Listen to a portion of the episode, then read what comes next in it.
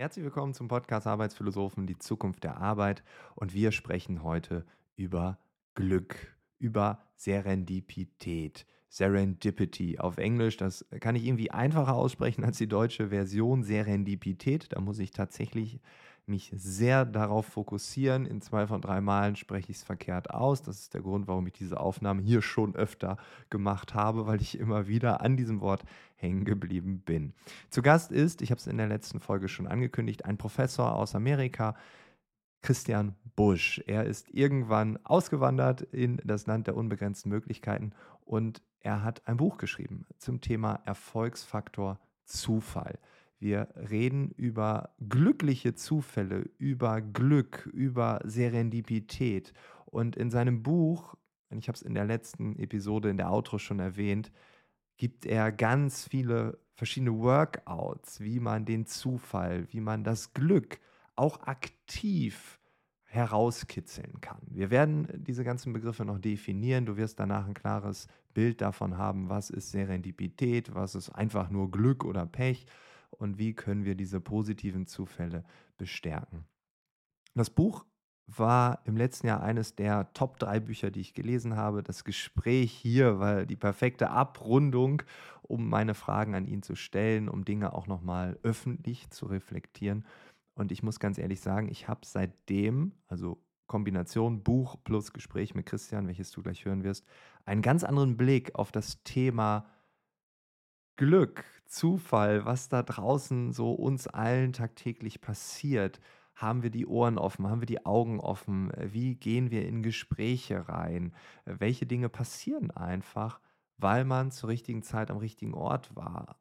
Aber warum war man zur richtigen Zeit am richtigen Ort? Warum ist man dahin gegangen? Was hat einen dahin gezogen? Also für mich ging so eine Tür auf und äh, diese wissenschaftliche Beobachtung dieses Themas finde ich immer noch extrem faszinierend. Also ich werde definitiv mit Christian in Kontakt bleiben. Ich hoffe, er wird noch ganz viele Bücher über dieses Thema schreiben, ganz viele tolle Erkenntnisse in seiner wissenschaftlichen Arbeit liefern, sodass wir alle auch von diesem Wissen profitieren können. Und damit meine ich nicht immer nur Erfolg zu haben und immer reicher und was auch immer zu werden, also dass man es immer irgendwie mit Geld verknüpft, sondern auch einfach Lebenssituationen kreiert, die dann so etwas bewirken bei einem. Und das kann sein, dass man in der Nachbarschaft eine neue, tolle Person kennenlernt.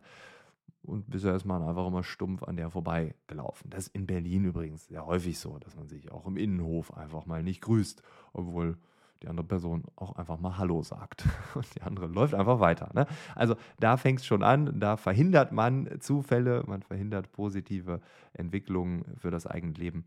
Und egal, ich komme ins Schwafeln ich wünsche jetzt ganz viel Spaß mit Professor Christian Busch und los geht's. Ich würde dieses Gespräch gerne so ein bisschen ungewöhnlich äh, starten. Das habe ich dir schon gesagt, aber ich habe nicht verraten, was es ist.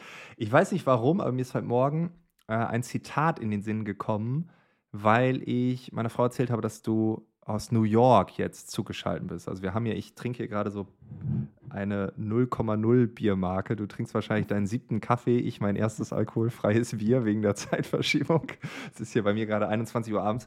Und ähm, dann meinte sie, ah, New York, interessant. Und wir haben neulich eine Doku zusammen gesehen. Da war ein Typ, der hat, äh, ein Immobilienmakler, der hat gesagt, uh, if you can make it here, also in Manhattan, in New York, you can make it every, everywhere. If you can make it in Berlin, you can make it in Berlin. Und da habe ich so gedacht, du aus deiner Perspektive, was sagst du, wenn du so ein Zitat hörst? Also erstmal vielen Dank dass ich, äh, für die Einladung. Also freut mich sehr, hier zu sein. Ja. Äh, ich bin ein großer Fan von Berlin, also das, äh, da stimme ich nicht komplett zu. Aber was halt spannend natürlich ist über New York, ist einfach das Tempo. Ne? Also du kommst hier aus dem JFK Airport und du, du spürst halt einfach die Dynamik, die Energie und jeder will was machen und und so weiter. Aber gleichzeitig, ich meine jetzt vor allem nach der Pandemie auch, äh, du siehst halt, dass in vielen Augen von Menschen auch diesen Stress, dieses konstante Rennen, Rennen, Rennen, Rennen. Und deswegen, also ich denke, da gibt es so zwei Seiten. Und auf der einen Seite, die letzten vier Jahre jetzt hier, hat mir unglaublich viel ermöglicht, Ideen und Verknüpfungen und so weiter. Und gleichzeitig aber auch jetzt mit Family, wir haben gerade über unsere Kids ja gesprochen, äh, freuen wir uns auch nach und nach, hey, lass uns ein bisschen rausziehen irgendwann. Also wir, äh, weil, weil irgendwann wird es halt dann auch ein bisschen viel äh, zu viel Rennen. Und das ist halt, glaube ich, wenn man so die Balance dahin kriegt, darum geht es ja dann auch. Und deswegen, also ich denke, da ist man in Berlin auch wahrscheinlich sehr gut aufgehoben. Ja, okay, interessant, ne? dass man diesen, diesen Stress in den Augen, wie du sagst, sieht man vielleicht schon bei den Kindern dann in frühen Jahren, so dieser, boah, ich, äh, ich bin einfach mitgestresst, weil alle um mich herum. Ja, ich habe äh, viel über das Zitat nachgedacht, dann lange vergessen und äh, dann kam es heute Morgen wieder hoch. Und tatsächlich, ich war schon ein paar Mal in, in Manhattan äh, die Leute laufen schneller durch die Straßen, die Leute trinken größere Kaffeepackungen, als ich je vertragen könnte pro Tag. so. Und äh, da habe ich das erste Mal den äh, Double Eye Coffee oder das ist ein doppelter Espresso in einem Filterkaffee, ne? Double Eye Coffee heißt es, glaube ich, oder Double Eyed Coffee oder so. Und dann habe ich gefragt, was ist denn das? Ne? Und dann war so, wow, hier ticken die Leute wirklich anders. Okay, interessant, wie du das interpretierst. Das ist aber nicht das Thema, ich habe es gerade schon angesprochen, sondern heute reden wir über Serendipität. Das war ein Wort, welches ich, nachdem ich dein Buch gelesen habe, öfter versucht habe zu erwähnen und immer wieder bin ich mit meiner Zunge darüber gestolpert. Serendi, serendi, auf Englisch ist es leichter, Serendipity. Äh, so habe ich dann immer versucht, das zu beschreiben. Ähm, vielleicht kannst du uns kurz erklären, was das ist, damit alle auf dem gleichen Stand sind und wo der Unterschied liegt zwischen Serendipität und reinem Glück was man ja häufig, zumindest in Deutschland, sagt, ja, der oder die hat Glück gehabt oder wurde durchs Leben getragen, andere werden durchs Leben getreten. Und jetzt kommst du mit einem Buch, mit deiner Forschung über Serendipität. Und das ist ein bisschen was anderes. Ja, absolut. Also da geht es wirklich darum zu sagen, wenn man im Leben sich anschaut, wo kommen denn spannende Innovationen her, wo kommt denn oftmals die Liebe des Lebens her, ähm, das ist halt oftmals Serendipität, Serendipity, dieses im Prinzip ist es der Zufall, der menschliches Handeln trifft. Also zum Beispiel, stell dir vor, du bist in einem Café, hast erratische Handbewegungen, wie ich sie habe, und äh, stößt auf einmal so einen Kaffee um auf die Person neben dir. Die Person guckt dich ganz böse an, aber du hast das Gefühl, da könnte was sein. Du weißt nicht genau was, aber hast das Gefühl, da könnte was sein. Und jetzt, du hast ja verschiedene Optionen jetzt auf diesen Zufall zu reagieren. Ja. Eine Option ist, du sagst nur, ach, tut mir leid, gehst raus und denkst dir, ach, was hätte passieren können, hätte ich mit der Person gesprochen. Andere Option ist, du fängst die Konversation an und es wird die Liebe deines Lebens oder dein nächster Kunde oder was auch immer. Der Punkt ist unsere Reaktion aufs Unerwartete, darum kommt es eben an. Und mhm. das ist mhm. halt im Prinzip, wo es anders ist. Also Serendipität ist im Prinzip aktives Glück, wo wir selber es in der Hand haben, wie wir mit Situationen umgehen. Und dann gibt es das blinde Glück, das ist eher so Geburtslotterie und die ganzen Sachen, die wir uns nicht aussuchen können, wo halt ja auch dann sehr viel soziale Ungleichheit herkommt, weil manche Leute halt irgendwie einfach in verschiedene Positionen im Leben fallen, ohne irgendwie da was für gemacht zu haben. Mhm. Okay, also dieses aktive drauf zugehen, ergreifen. Also wir haben ja im Deutschen diese, schön, diese schöne Redewendung, Gelegenheit macht Diebe. Ne? Und äh, Gelegenheiten gibt es ohne Ende. Und als ich dein Buch gelesen habe, mir ist aufgefallen, ich hatte meine Zugfahrt im Kleinkindabteil und äh, da hat man halt immer so die gleichen Gespräche und so. Und dann war da aber ein Vater, der, wo man irgendwie schon gemerkt hat, er und ich können wahrscheinlich gut miteinander. Das habe ich gemerkt, als ich reinging. Mhm. Ähm, aber ich hatte keinen Bock. Also ich hatte so, ich war müde und ich hatte keinen Bock. Mein Kleiner war wahrscheinlich dann auch anstrengend und so. Meine Frau war auch dabei bei dieser Zugfahrt. Und dann sagte sie im, Nach im Nachgang so: Sag mal, warum hast du dich nicht mit dem einen Vater unterhalten? Das hätte doch bestimmt gut gepasst. Und dann sagst du: Ja, ich hatte keinen Bock heute. Ich weiß auch nicht. Ich war irgendwie so. Und im Nachgang habe ich so gedacht: Ja, stell dir vor, der hätte irgendwie direkt nebenan gewohnt. Die Kinder konnten auch gut miteinander und vielleicht wäre das mein neuer Best Daddy Friend geworden oder so. Und da habe ich tatsächlich dann im Nachgang des Buches, war das so eine Situation, wo ich dachte: Ja, stimmt. Und wahrscheinlich hat man sie viel häufiger, als, als einem überhaupt irgendwie bewusst sein könnte, ne? dass man einfach diese Situationen hat, wo man den bequemeren Weg wählt. Oh, ich habe keinen Bock oder ich bin müde oder äh, ich nehme es gar nicht wahr, weil meine Aufmerksamkeit woanders ist. Und vielleicht ist das so die tolle Bekanntschaft. Ne? Muss ja nicht die Liebe des Lebens sein, muss auch nicht der nächste Kunde sein. Kann ja auch einfach nur ein Spielplatzfreund werden. Und das ist ja genau das Spannende, dass oftmals. Also das ist ja eine Situation, wo ich denke, es kann jeder nachfüllen und da ist ja auch so, dass man einfach mal sagt, hey, ab und zu will ich einfach auch mal nicht mit Leuten kommunizieren, da will ich einfach auch mal. Und gleichzeitig gibt es ja solche Situationen vor allem auch oft, wenn man sich selber zurückhält, aus anderen Gründen. Ne? So äh, Angst vor Zurückweisung oder irgendwie solche mhm. Situationen, wo man halt, wenn man im Leben zurückschaut und sich überlegt, wann hätte denn Serendipity, dieses aktive Glück passieren können, aber es ist nicht passiert, weil ich eben nicht mich gekümmert habe. Ja?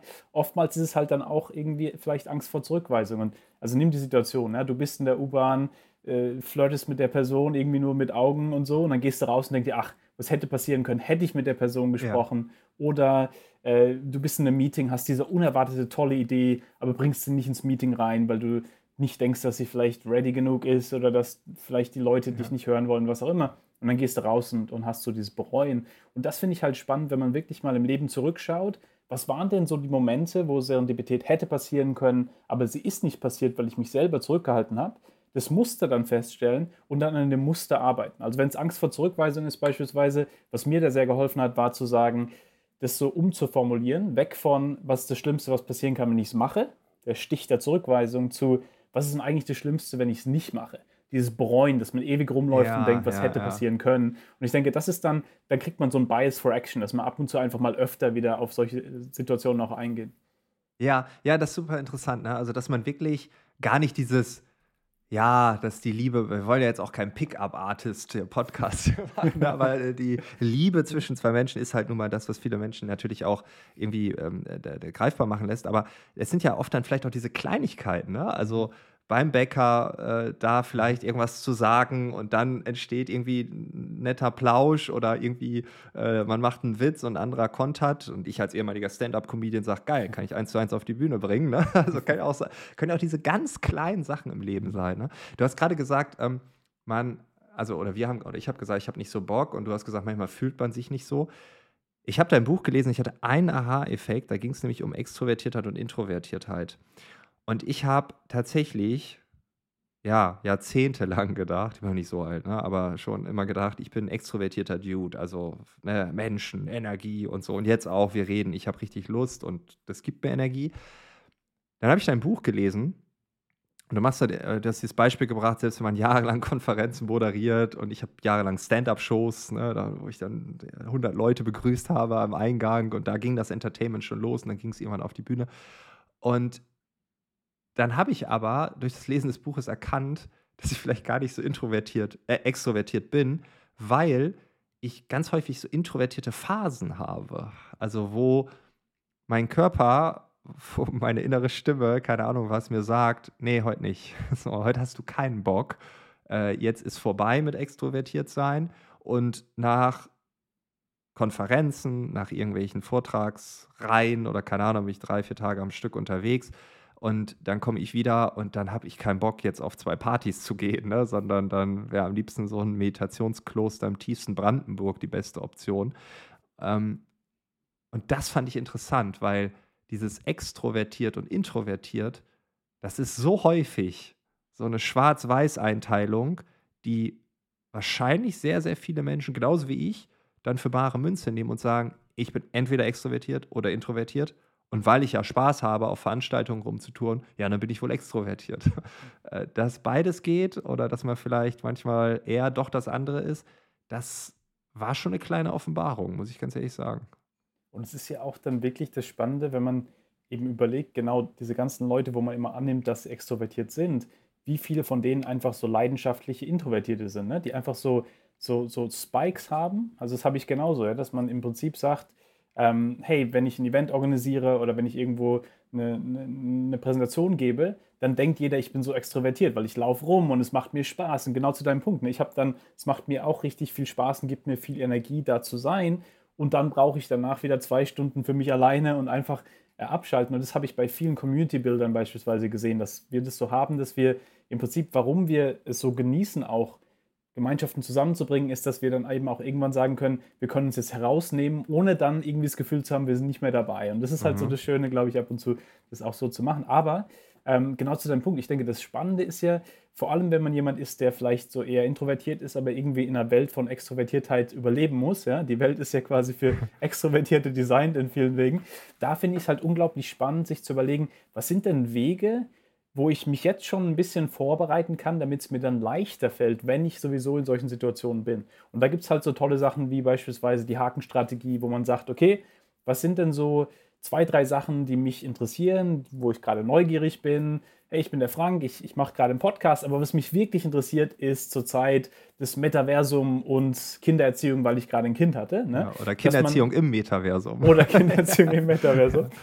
Und, und dass man dann im Prinzip nächstes Mal, wenn dich jemand fragt, was machst du so beruflich, einfach so die drei Stichpunkte einfach ein bisschen mit reinbringt mhm. und dann einfach guckt, wo will die andere Person damit hingehen. Und das Spannende ist halt, dass man A, dann im Prinzip sich sicherer und wohler fühlt auf Events, weil man das Gefühl hat, man, man, man hat immer was was man reinbringen kann. Aber B auch, das habe ich sehr viel gesehen bei Menschen, die ein bisschen introvertierter sind, wir wollen eben auch schnell weg vom Smalltalk auf eine tiefere Ebene. Ja, ja. Und indem wir Menschen Anknüpfungspunkte geben, können sie sich ja dann den aussuchen, der spannend ist. Und dann können wir halt direkt auch auf eine tiefere Ebene gehen. Und ich denke, das ist halt das Spannende, da auch ein bisschen zu gucken, was fühlt sich authentisch für mich an und wie kann ich dann im Prinzip auch ein paar Haken setzen oder Fragen auch anders stellen. Ja? Nicht nur, was machst du beruflich, sondern vielleicht was bringt dich hierher, was machst du gerne. Also wirklich Sachen, die uns dann ermöglichen, auch so ein bisschen direkt äh, tiefer zu gehen und nicht irgendwie da im Smalltalk-Land äh, da viel Energie dann quasi probieren äh, zu äh, behalten. Ja, ich möchte nochmal auf das Thema, offen, ich habe ja gerade so gesagt, Offenbarung. Wir haben ja in diesem Podcast auch schon über Intro und Extrovertiertheit gesprochen und auch diese Dualität äh, versucht äh, ja, zu negieren, zu sagen, es gibt auch die Mitte irgendwie oder mal so, mal so. Ne? Aber der Punkt war, nach dem Lesen des Buches bin ich halt ins aktive Beobachten gegangen und habe zum Beispiel, ich werde es nicht vergessen, vielleicht sind auch ein paar Hörer jetzt äh, dabei, die mich an dem Tag gesehen haben. Ich hatte eine Veranstaltung in Luzern in der Schweiz, das war irgendwie im letzten Monat. Und dann bin ich äh, da vorher äh, irgendwie so, also ganz strange. Ich habe mit niemandem geredet und so. Und ich habe mich so zurückgezogen die ganze Zeit. Und ich bin mir sicher, die, die mich gebucht hatten, außer der eine, der sehr viele virtuelle Vorbereitungscalls mit mir hatte, aber alle anderen haben gedacht, ey, wer geht denn da gleich auf die Bühne? Ne? Das ist ein ganz komischer Vogel, der verkriecht sich hier dauernd in irgendeine Ecke und dann war Pause und dann bin ich rausgegangen, alle anderen auch, aber ich habe mich in irgendeine Ecke verkrochen. Bloß nicht diese Smalltalk-Gespräche, was machst du beruflich und so. Ne? Ähm, und vorher hatte ich tatsächlich auch diese Deep Talks über Kindererziehung. Ne? Dass ich gesagt ja, ich habe ja, ich auch ein kleines Kind und dann hatte man so und dann zack und wir haben die Probleme und ihr die, ah, okay, und dann Resonanz, Energie. Ähm, und da konnte ich innerhalb von so zwei, drei Stunden richtig sehen, wie ich zutiefst introvertiert war, kurzzeitig mal extrovertiert, dann wieder ganz introvertiert, dann der Auftritt extrovertiert, dann die Party danach, der extrovertierteste am Tisch. So, ne? so dann aber und das war dann so, also es war halt stimmig zu dem, was du äh, beschrieben hast. Ne? Also das äh, fand ich ganz interessant. Und das ist ja auch ein Punkt, wie man eigentlich Bücher auch lesen sollte, dass man halt liest und gleichzeitig auch ja nicht nur liest und konsumiert, sondern auch so ein bisschen in die Reflexion geht. Ne? Und äh, ja, interessanter Punkt. Ich hoffe, dass wir mit diesen vier Minuten nochmal so ein bisschen, bisschen grau in die Diskussion bringen. Ein anderer Punkt, der mich äh, schon irgendwie ähm, ja, nachdenklich gemacht hat, aber auch bestärkt hat, ist, dass du gesagt hast, dass Optimisten nachweislich, so sage ich es jetzt mal, mehr Glück haben als Nicht-Optimisten. Ähm, ich würde mich selbst als Optimisten bezeichnen und dann habe ich gedacht, habe ich mehr Glück als andere? Habe ich mehr Serendipität als andere? Weiß ich nicht, ist auch schwer zu vergleichen. Also, wie kommst du zu so einer Aussage? Das Spannende ist ja, und ich denke, das ist, ist auch wichtig, dass es im Prinzip überhaupt nicht geht so um diese toxische Positivität und so diese Idee, überleg dir nur, dass alles gut wird und ja. alles wird gut werden. Nein, so ist das Leben nicht. Ja? Es gibt Studien beispielsweise, die zeigen, dass Leute, die solche Sachen im Prinzip sehr Proponenten sind, die sind öfter mal bankrott und so weiter, weil sie halt im Prinzip sehr natürlich auch anders ans Leben rangehen. Ne? Ähm, und, und also darum geht es überhaupt nicht. Es geht nicht darum zu sagen, das Leben ist easy und alles wird gut. Überhaupt nicht. Das Leben ist hart. Und von der Prämisse, dass das Leben hart ist, davon gehen wir aus. Und dann ist es eben sehr viel, das geht so in die Richtung von Viktor Frankl, so diese Idee ähm, des rationalen Optimismus. Die Idee, dass du annimmst, ja, das Leben ist hart und gleichzeitig sagst, ich möchte Potenzialität sehen. Ich möchte sehen, was ist denn eigentlich das Potenzial in Menschen, in Situationen. Und was dann passiert ist, und deswegen, also das ist nicht unbedingt der Optimismus an sich, sondern es ist eher so die Offenheit, dass was Positives passieren kann. Also zum okay. Beispiel, es gibt ja diese Experimente, wo man Menschen, Glückspilze und Pechvögel in genau die gleiche Situation steckt. Pechvogel sieht Geld auf der Straße. Also vielleicht, ich kann das Experiment auch gerne kurz erzählen, weil das sind so Situationen, wo Leute, die sich als Glückspilze bezeichnen, mehr Glück auch in der Zukunft haben. Nicht, weil sie irgendwie an Hokuspokus und so denken, sondern weil sie eine Offenheit zum Positiv Unerwarteten haben. Und darum ah. geht es halt eben. Also in diesem Experiment beispielsweise nehmen sie einen Glückspilz, einen Pechvogel, sagen, geh die Straße runter, setz dich ins Café und dann werden wir unser Interview haben. Ähm, und unser Research-Team, äh, unsere Konversation. Was sie nicht sagen ist, versteckt Kameras die Straße runter und im Café drin, Geld, also 5-Pfund-Note vor der Tür und im Café drin ein leerer Platz neben diesem tollen Geschäftsmann, der riesige Ideen verwirklichen kann. Glückspilz geht die Straße runter, sieht den Geldschein, hebt ihn auf, geht ins Café, setzt sich neben den Geschäftsmann, die haben eine Konversation, geben sich ihre Visitenkarten, potenziell kommt eine Möglichkeit daraus. Pechvogel geht die Straße runter, sieht den Geldschein nicht, tritt drüber, geht ins Café rein, setzt sich neben den Geschäftsmann, ignoriert den Geschäftsmann, das war's. Am Ende des Tages fragen sie beide, hey, wie war dein Tag heute? Glückspilz sagt, ja, war super. Hab Geld auf der Straße gefunden, neuen Freund und potenziell eine neue Möglichkeit, das wissen wir nicht. Pechvogel sagt nur, ja, ist ja nichts passiert heute. Und das ist halt das Spannende, dass wenn man Potentialität mehr sieht, dass im Prinzip in jeder Konversation, in jeder Situation etwas Positives sein könnte, dann wird es einfach wahrscheinlicher, dass wir sehen. Aber, und vielleicht ganz kurz zu dem Punkt, du kannst auch nicht ganz so optimistisch sein und trotzdem viel Serendipität haben. Meine Frau beispielsweise, ja, die, also sie hat mir auch erlaubt, dass ich das hier äh, teilen darf. also, ich, bitte nicht äh, erzählen oder muss ich es rausschneiden.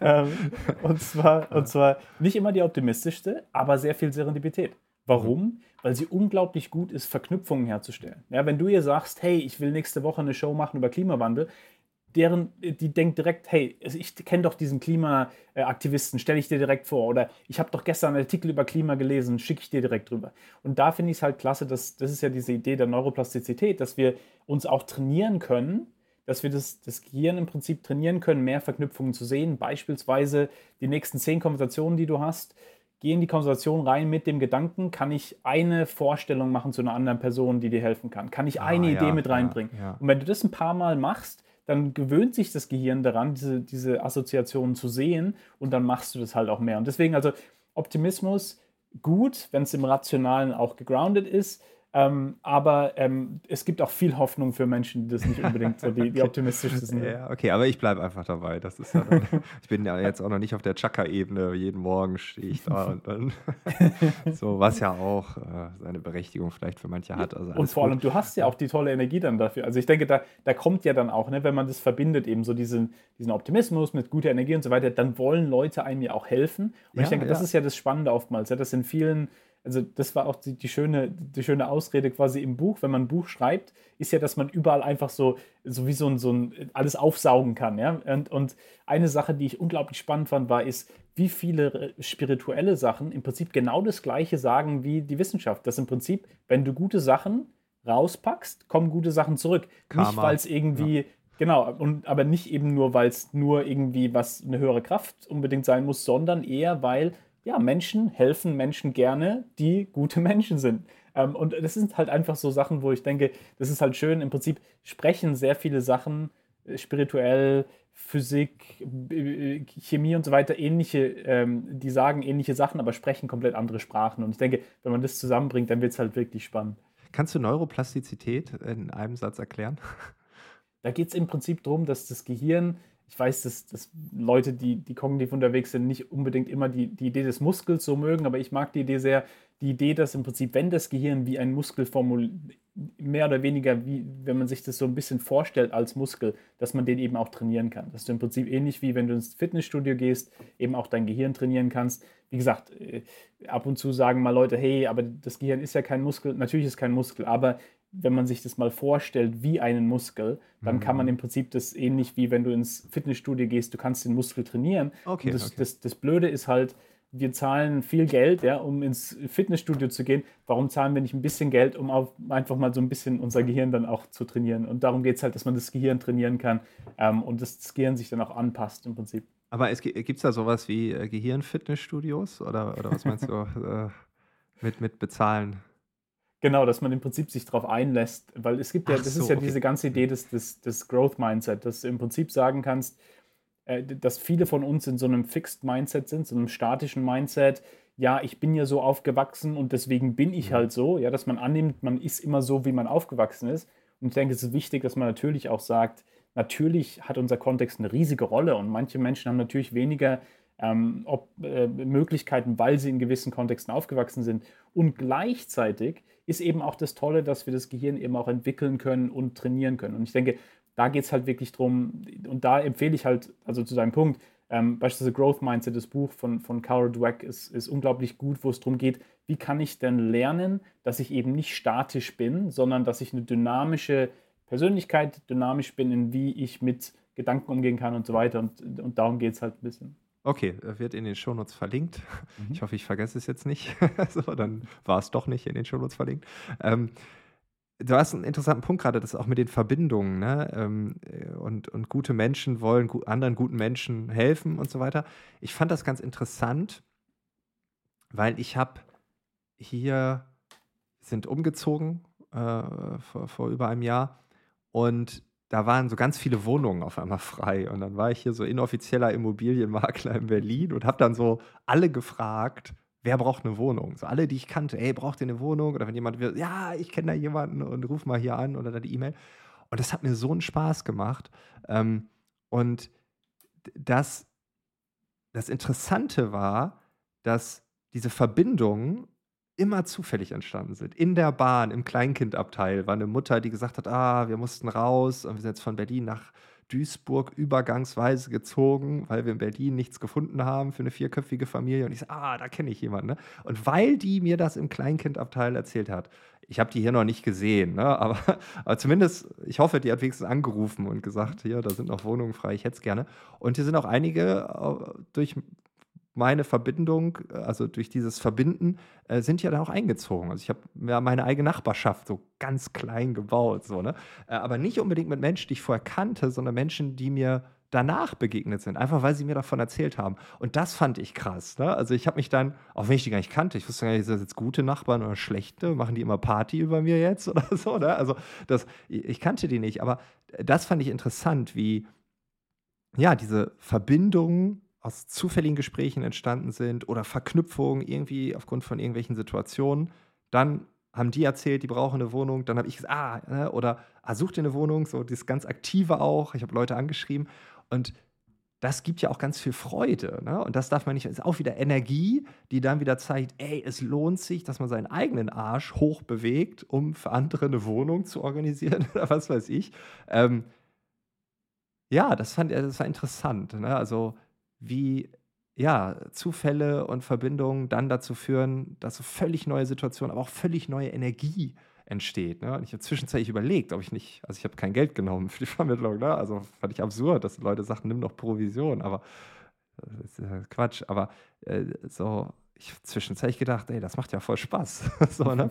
Wenn man das hauptberuflich macht, wahrscheinlich nicht, weil man nicht genug Wohnungen hat, aber ähm, und das Spannende ja. ist ja wirklich, also das, wenn man sich mal überlegt, genau zu deinem Punkt, dass, also es gibt, Adam Grant hat da tolle, äh, tolle Forschungen zu gemacht, so diese Idee, dass es kommt auf den Kontext an, aber dass in vielen Kontexten Givers, also Leute, die geben, erfolgreicher sind als Leute, die nehmen, weil mhm. im Prinzip, also vor allem beispielsweise in Serviceindustrien oder so, wenn du eben einen Gefallen jemandem tust, dann ist es wahrscheinlicher natürlich, dass auch gute Sachen zurückkommen beispielsweise und so weiter und so weiter und so weiter aber das Risiko natürlich des Burnouts ist. Also, oder dass das Risiko ah, ist, dass andere ja. Leute dich ausnutzen und dann bist du halt auf einmal der, der verliert. Und deswegen, also es ist das Spannende, dass es ganz drauf ankommt, eben, das habe ich nämlich auch bei, also ich bin auch so ein Giver und, und mache das auch super gerne und deswegen kommen auch sehr viele Sachen zurück, die super sind, ja, wo Leute irgendwie nach fünf Jahren auf einmal sagen, Christian, vielen Dank, dass du mir vor fünf Jahren hier geholfen hast.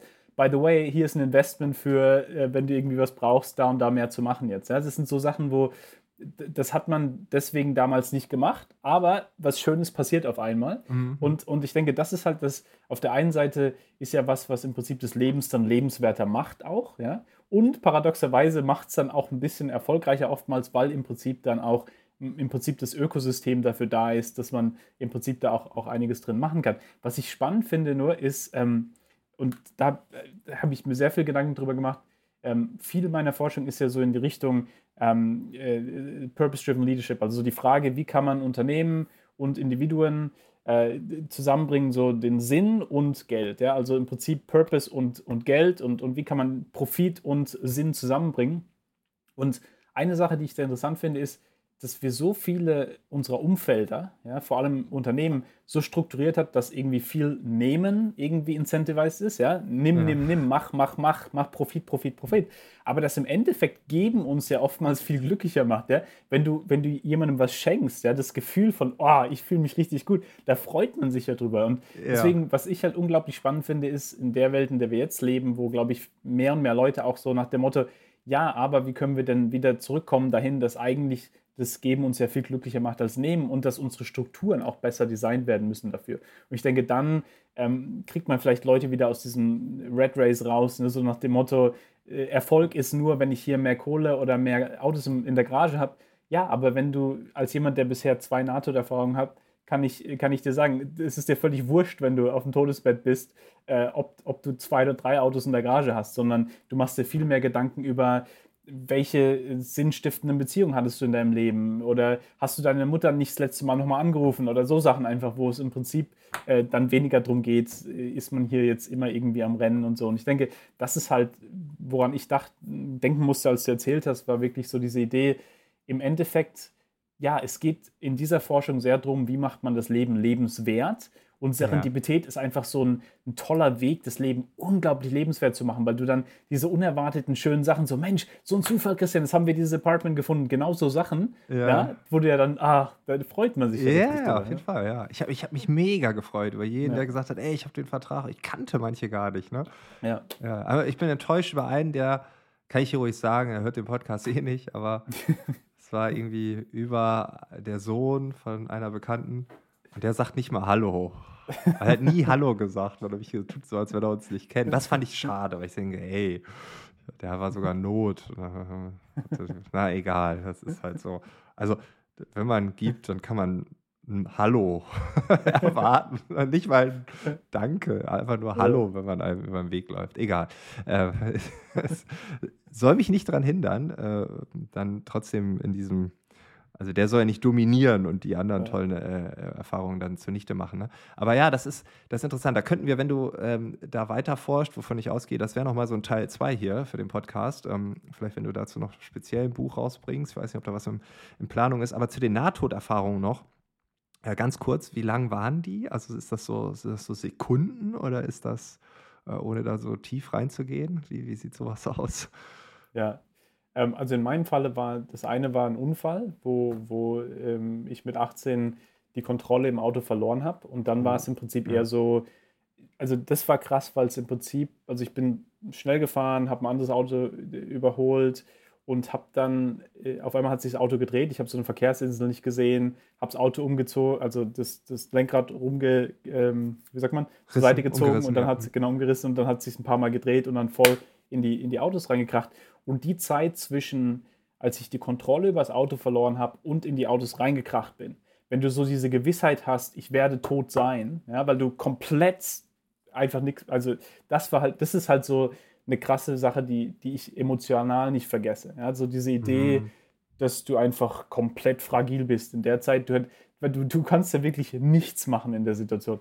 Und das war so, ähm, die zweite Situation war, ich hatte Covid, schwere Covid-Erkrankungen und das war eher so ein bisschen, es hat sich ein bisschen rausgezögert und es war eher so, ähm, ach Mensch, ich kann jetzt nicht atmen kurz und dann kann ich wieder atmen, kann nicht atmen. Aber beide Situationen und vor allem die erste Situation hat in mir so eine extreme Dringlichkeit äh, hervorgerufen, nach dem Motto, das Leben kann jederzeit vorbei sein, das Leben ist unglaublich fragil. Ja? Wir können, es gibt so viele Gedanken, die damit kamen, aber für mich das, der Kern, mhm. die Kernsache, die draus kam, war wirklich Dringlichkeit, Dringlichkeit im Sinne von, mach jetzt die Sachen, die dir Sinn geben und warte nicht drauf, das irgendwie später zu machen, weil jederzeit kann was passieren. Und ich glaube, wir überschätzen immer, wie viel Zeit wir noch haben, ähm, die Sachen zu machen, die uns wirklich wichtig sind, versus, wir haben ja vorhin drüber geredet, deswegen fand ich es so klasse, als du gesagt hast, dass deine Prioritäten jetzt mit, mit deinem Kind wirklich sind, hey, pass auf, wie kann ich äh, da, da fokussieren, dass es wirklich ein, ein Kind ist, was, was toll aufwächst mit den Eltern hier und, und so.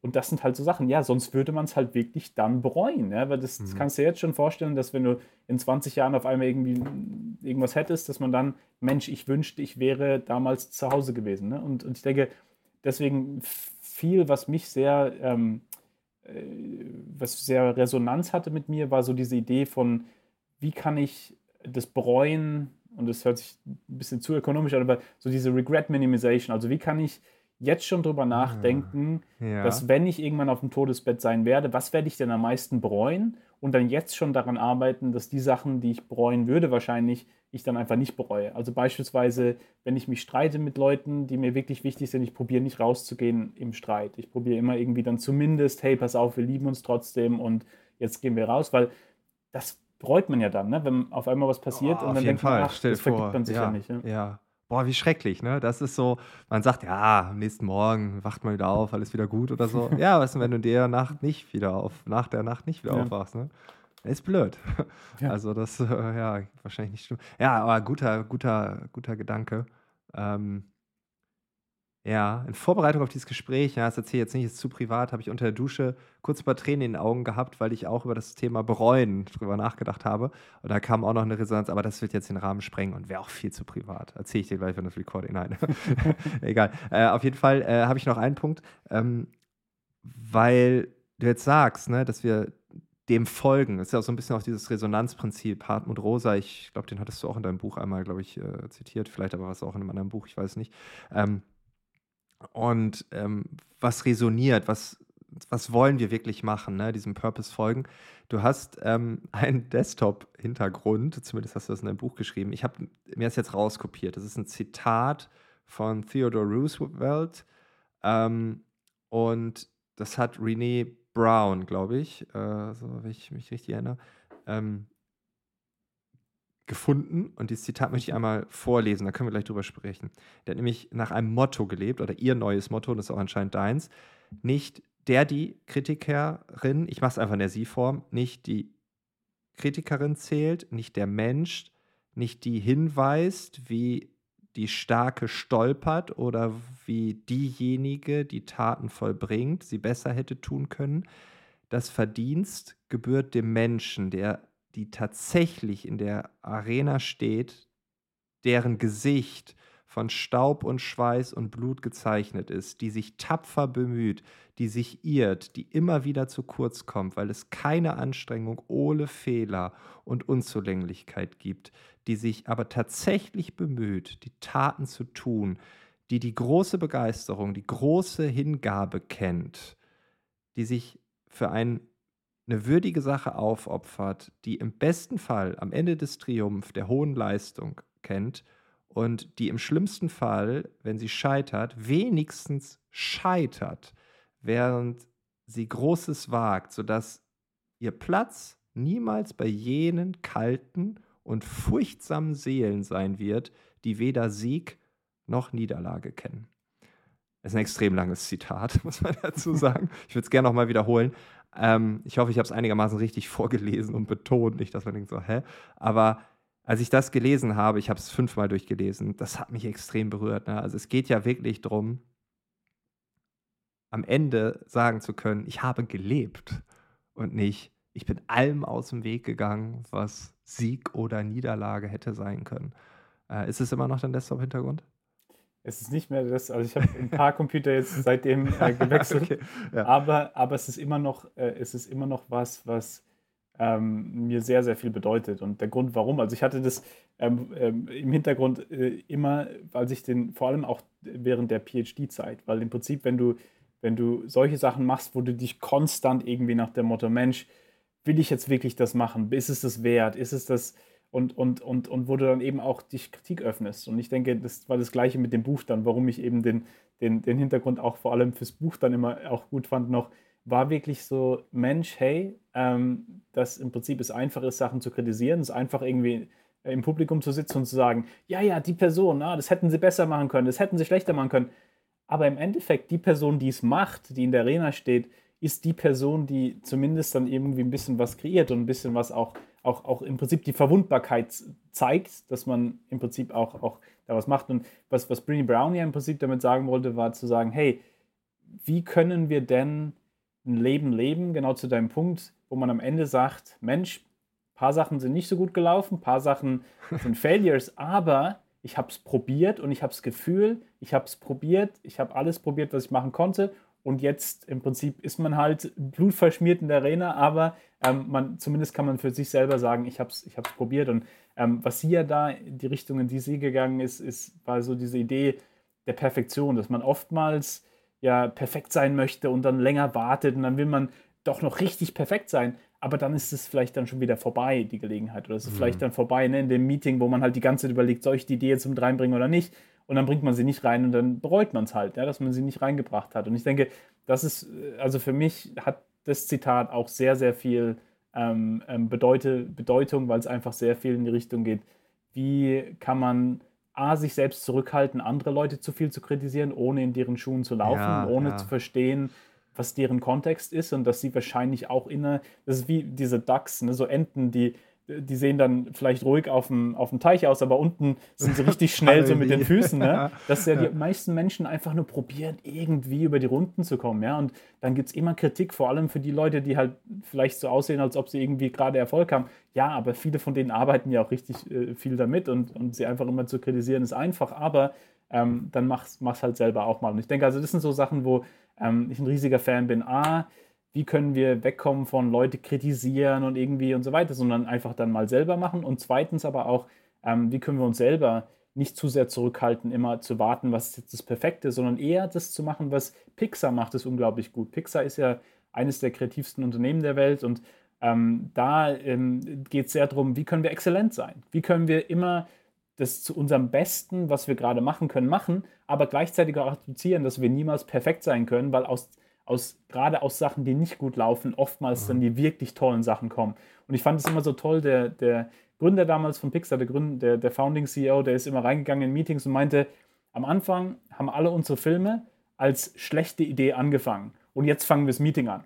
Ja, und was er hier macht, ist, er legitimisiert die Idee, dass du nicht perfekt sein musst. Deine Idee muss nicht perfekt sein, sondern du fängst an irgendwo und dann entwickelt sich das und das ist okay. Und ich denke, da, das sehe ich vor allem mit Kids, ja, dass und, und wenn ich eine Hoffnung habe, jetzt für unsere Tochter beispielsweise und für andere Kids auch, dass sie wirklich auch, auch aufwachsen, so im Umfeld von, hey, du, du, bist, du bist genug, du an sich bist genug. Und wenn du eine Idee mit reinbringst, dann kann die Idee vielleicht nicht ganz so gut in den Kontext passen, aber dann arbeiten wir daran halt und es kann trotzdem noch exzellent werden, aber du bist immer genug. Und ich denke, das ist halt so mhm. für mich so dieses Weg von der Perfektion als ich muss perfekt sein, ist ja sowieso äh, nicht möglich.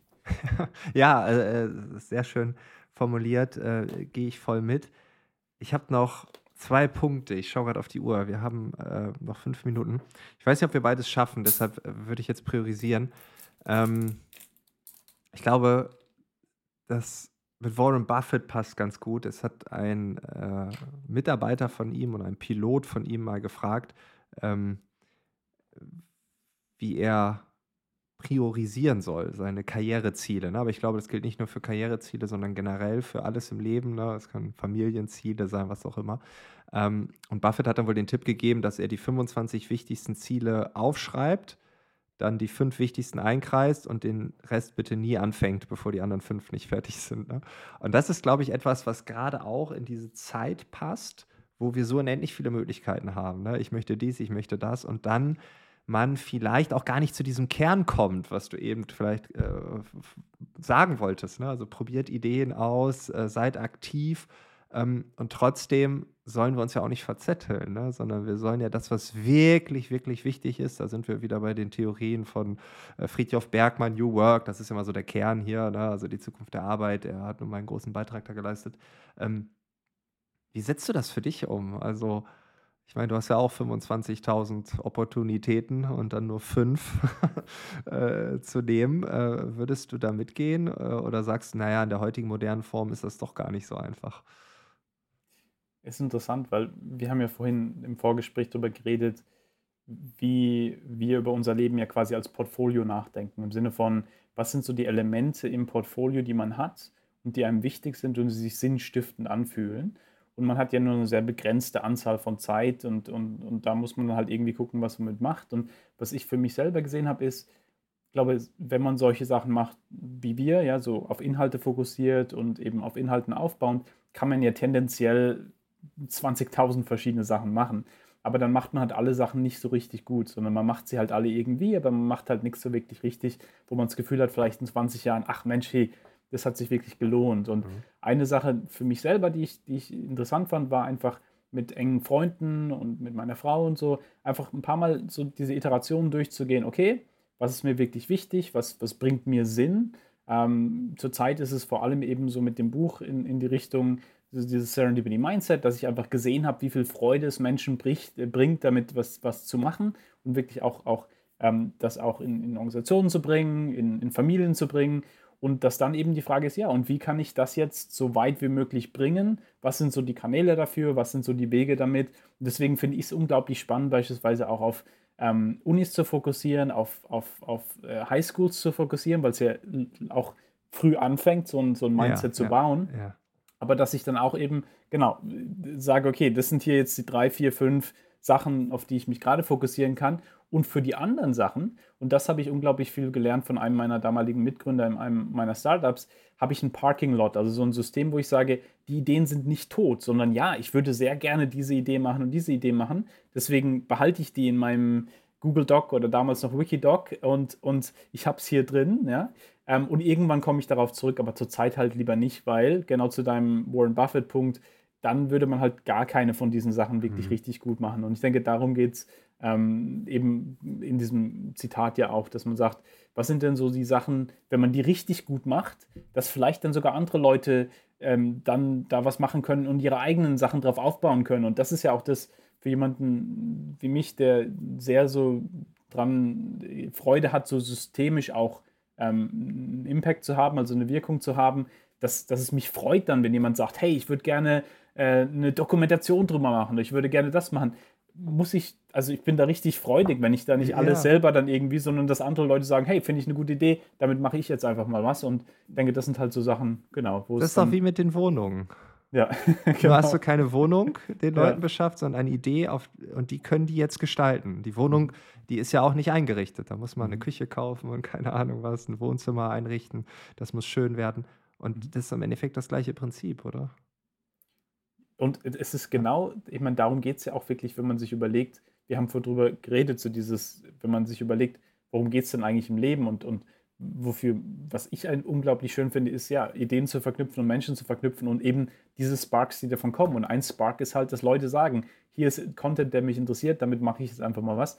Und ähm, ja, das ist einfach was, was sich dann auch sinnhaftig anfühlt. Christian, vielen, vielen Dank, dass du dir die Zeit genommen hast, äh, mit mir hier zu reden, mit uns hier zu reden. Ich glaube, aus dieser Episode werden Zufälle entstehen, was auch immer da passiert. Wir werden es nie erfahren, vielleicht doch, wenn die eine oder andere E-Mail vielleicht doch mal geschrieben wird in ein paar Jahren. Ähm, und ich würde mich freuen, wenn wir irgendwann noch mal einen zweiten Teil hinbekommen, weil ich glaube, die Energie, die wir hatten, die hat man, hört man vielleicht. Ne? Ich hoffe, dass die Aufnahme jetzt hält und die Datei gesichert ist. Äh, aber auf jeden Fall vielen, vielen Dank und äh, viel Erfolg weiterhin bei den Dingen, die du dir im Leben vorgestellt hast und priorisierst. Genau. Ja, und vielen Dank auch an dich. Also, und ja, ich würde mich sehr freuen. Auch vor allem will natürlich über die, die Geschichte in der Dusche dann irgendwann auch, auch noch mehr lernen. Das, das klang ja auch extrem interessant. Und ähm, genau, also ja, vielen Dank nochmal auch für die tollen, tiefgründigen Fragen. Hat viel Spaß gemacht. Dankeschön. Cool, das freut mich. Das war das Gespräch mit Christian Busch. Wie immer, alle Infos zu ihm sind in den Shownotes hinterlegt, inklusive seines Buches. Und wenn dir die Episode gefallen hat, dann würde ich dich einfach bitten, in den nächsten Tagen so ein bisschen im Alltag zu schauen, okay, wo habe ich jetzt den positiven Zufällen einen Raum gegeben und wo bin ich vielleicht auch einfach weggelaufen, was ja auch okay ist. Und da einfach so ein bisschen ja, sensibler zu werden, ne? erschaffe ich gerade Möglichkeiten oder bin ich in mich gekehrt und lasse einfach all die tollen Möglichkeiten, die da vielleicht auf mich warten, nicht zu. Und ich hoffe, auch hier gibt es einen kleinen Perspektivenwechsel. Es muss ein ganz, ganz, ganz kleiner sein und alles ist schon toll und du hast ganz viel verändert. Es muss gar nicht das große Ganze sein. Ähm, ja, das möchte ich nochmal am Ende sagen. Wir hören uns im nächsten Monat wieder und bis dahin wünsche ich dir alles, alles Gute. Ciao.